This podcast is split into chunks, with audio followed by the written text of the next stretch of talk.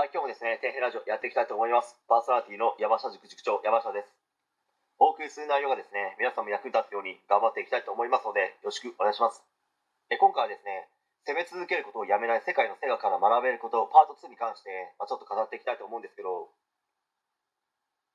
まあバーチャファイター、ぷよぷよ、サカツク、プリクラ、虫キングなど、多くの大ヒットをですね、生み出し、今や世界で知られるですね、企業になった、まあ、世界のセガですけど、では常にですね大ヒット商品を生み出し続けてこれたのかもう何をやるにもうまくいったのか、まあ、そんなわけないですよね。そもそも大ヒット商品やヒット商品を常に生み出し続けることができる企業なんてどこにもないです。今や時価総額世界一位のアップルだって始まりは車庫ですからね、まあ、普通に考えて車庫から世界一の企業が誕生するってすごいことですしそこはアメリカ人の凄さというかでもですね日本人でも当時は負けないぐらいのすごい人っていたと思うんですよね。まあ今もいると思いますし、しかしアメリカと違って日本ってやっぱりベンチャー企業が生まれにくい、育ちにくい環境になっているのは否めないかと思います。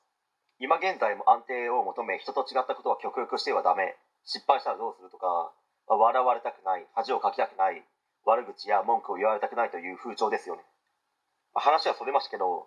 いろんな失敗を繰り返し世間にはですね全く受け入れてもらえなかったゲーム機などを世に出し続け諦めずにチャレンジしてきたからこそセガは世界的な企業になれたんですよ、まあ、それはセガだけではなくて前述しましたアップルもそうですし、まあ、ホンダソニー日清食品ユニクロだってそうですよね。昔のユニクロって着てるのが恥ずかしいからどこのメーカーかわからないように着てた人もいるんですよ、まあ、こういった話が実際あったらしいんですけどユニクロの店内で買い物をしていたお客さんがレジに商品を持ってきてこう言ったらしいんですね、まあ、お客さんがですねユニクロのタグは恥ずかしいから全部切ってと。で後日社長の柳井さんはユニクロで働いている全従業員にお客さんにですねそう言われたら全部切ってあげるようにと指示したらしいです。でもこれってものすごく屈辱ですよね。その話を聞いた時に柳井さんは悔しくて泣いたと思いますよ。もう泣いたとかそんなレベルではないと思います。自分がゼロから作ってきた